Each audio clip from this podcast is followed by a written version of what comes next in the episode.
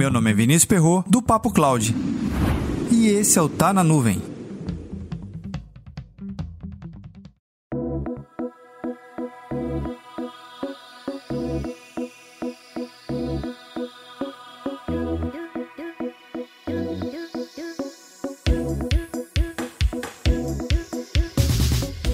A Microsoft colocou em preview um novo serviço dentro do seu data center, o Azure Orbital. Esse serviço tem como princípio base conectar as estações base que ficam aqui na Terra com os satélites de baixa e média órbita. Só para contextualizar, quando estudei redes de computadores lá na faculdade, um tipo de rede era a rede de satélites. Existe praticamente uma infinidade de satélites e suas aplicações são diversas, mas o que há de comum em qualquer um desses equipamentos é a necessidade de processamento. Bem, você já deve imaginar que lá em cima não existe uma fonte infinita de energia. Então, a comunicação é importante que seja aqui com a Terra. A grossíssimo modo, os satélites que orbitam nossa Terra são como placas de Arduino, ou no caso Raspberry.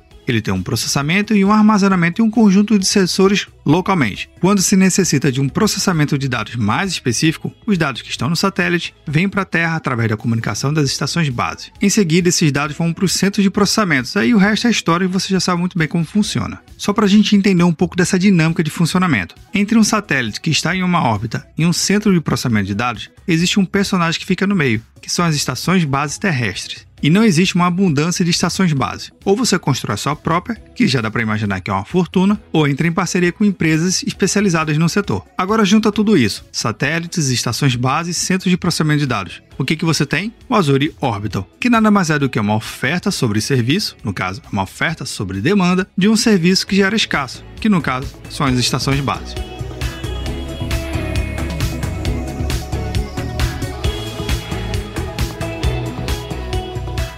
Na transcrição desse episódio tem um link super legal para você entender um pouco mais do novo serviço da Microsoft. E aí, já imaginou seu data center conectado a um satélite? Pois é, comenta lá no nosso grupo do Telegram, bit.ly barra Telegram. E você aí tentando decolar seu projeto em computação em nuvem e já tem gente tentando conectar satélites. Para mais conteúdos como esse, acesse papo.cloud.